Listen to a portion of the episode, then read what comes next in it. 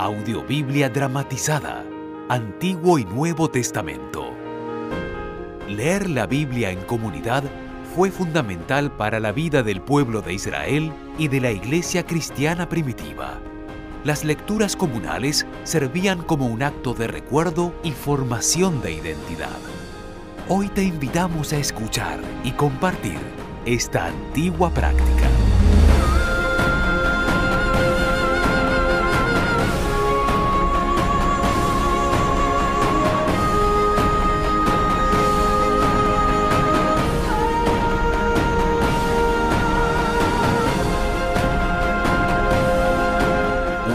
Producción de la más alta calidad.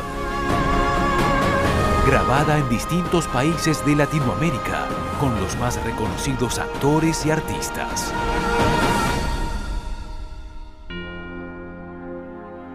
Audiobiblia dramatizada.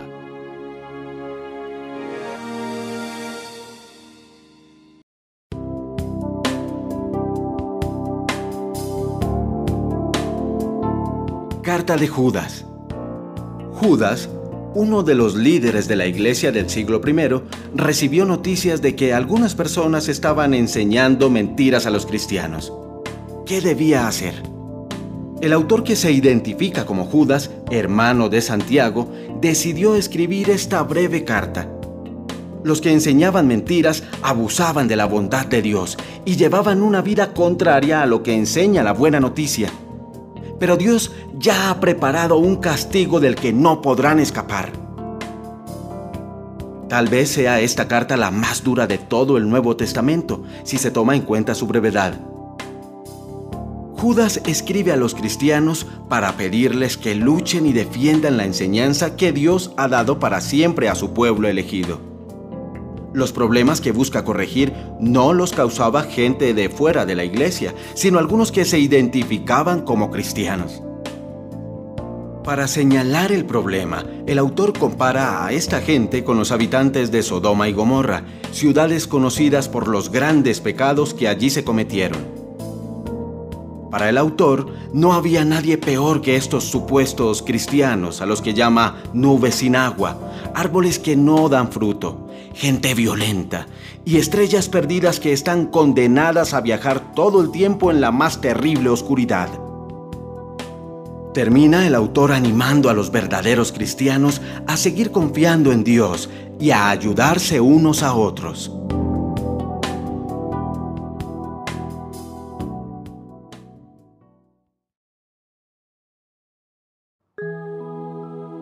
Carta de Judas.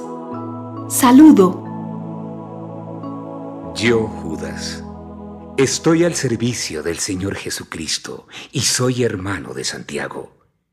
Escribo esta carta a todos los que Dios el Padre ama y ha elegido y que Jesucristo también cuida.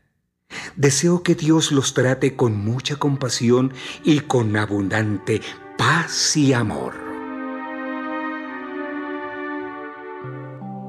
Advertencia contra la mentira.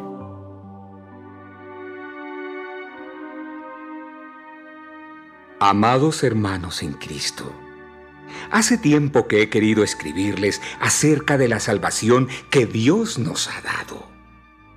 Ahora les escribo para pedirles que luchen y defiendan la enseñanza que Dios ha dado para siempre a su pueblo elegido. Estoy preocupado pues hay algunos que se han colado entre ustedes y que los han engañado.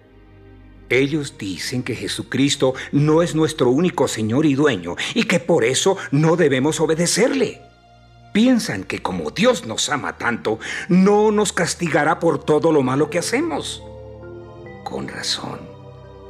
Desde hace mucho tiempo se dice en la Biblia que Dios castigará a esa gente.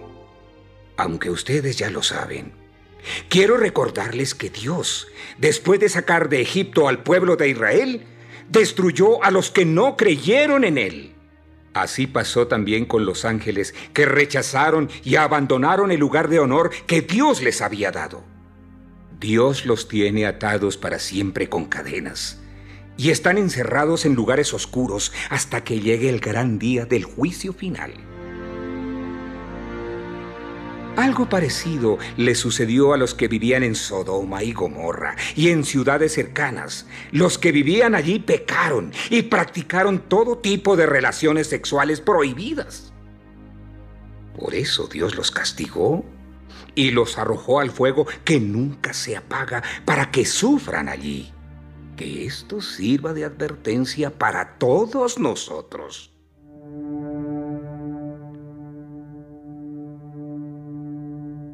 Lo mismo les va a pasar a los malvados de quienes les estoy hablando.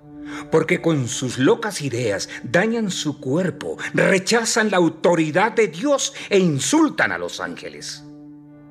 Ni siquiera Miguel, el jefe de los ángeles, se atrevió a hacer algo así. Cuando Miguel peleaba con el diablo para quitarle el cuerpo de Moisés, no lo insultó, sino que solo le dijo, que el Señor te castigue. Sin embargo, esta gente insulta hasta lo que no conoce. Se comportan como los animales que conocen las cosas pero no las entienden. Y por eso terminan destruyéndose a sí mismos. Pobre gente. Se portan como Caín. Y por el afán de ganar dinero, cometen el mismo error que cometió Balaam. Son tan rebeldes que morirán como murió Coré. Es una vergüenza que esas personas vayan a sus fiestas de amor, pues comen y beben sin ningún respeto. Son líderes que solo se preocupan de ellos mismos. Son como nubes sin agua que el viento lleva de un lado a otro. Se parecen a los árboles que no dan fruto, pues han sido arrancados de raíz y están totalmente muertos. Son gente violenta todos pueden ver lo malo que hacen, pues sus maldades son como la espuma de las violentas olas del mar. Son como las estrellas perdidas, condenadas a viajar siempre en la más terrible oscuridad.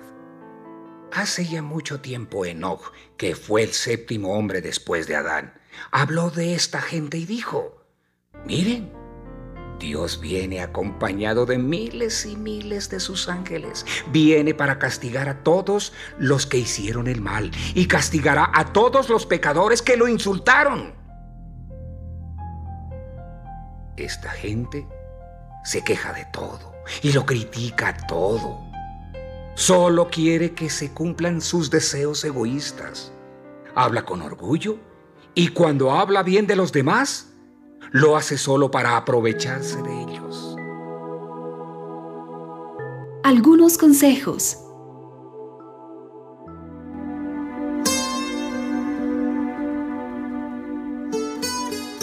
Pero ustedes, queridos hermanos, acuérdense de lo que ya les habían dicho los apóstoles de nuestro Señor Jesucristo. Ellos les enseñaron que en los últimos tiempos Habría gente burlona que se dejaría controlar por sus malos deseos. Es esta clase de gente la que los obliga a pelearse y a dividirse, pues hace lo que quiere y no tiene el Espíritu de Dios. Pero ustedes, queridos hermanos, sigan confiando siempre en Dios. Esa confianza es muy especial. Cuando oren, Dejen que el Espíritu Santo les diga lo que deben decir. Confíen todo el tiempo en el amor de Dios y esperen el día en que nuestro Señor Jesucristo nos dará la vida eterna, pues Él también nos ama mucho. Ayuden con amor a los que no están del todo seguros de su salvación rescaten a los que necesitan salvarse del infierno y tengan compasión de los que necesitan ser compadecidos. Pero tengan mucho cuidado de no hacer el mismo mal que ellos hacen. Alabanza final a Dios.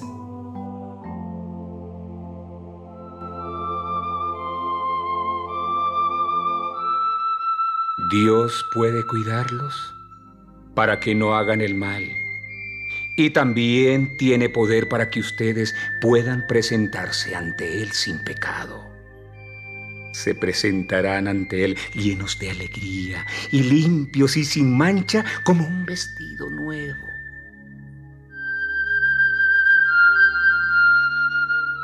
Por eso, alaben a Dios nuestro Salvador. Por medio de nuestro Señor Jesucristo, reconozcan su grandeza, poder y autoridad. Alabemos a Dios por todo esto ahora y siempre. Amén.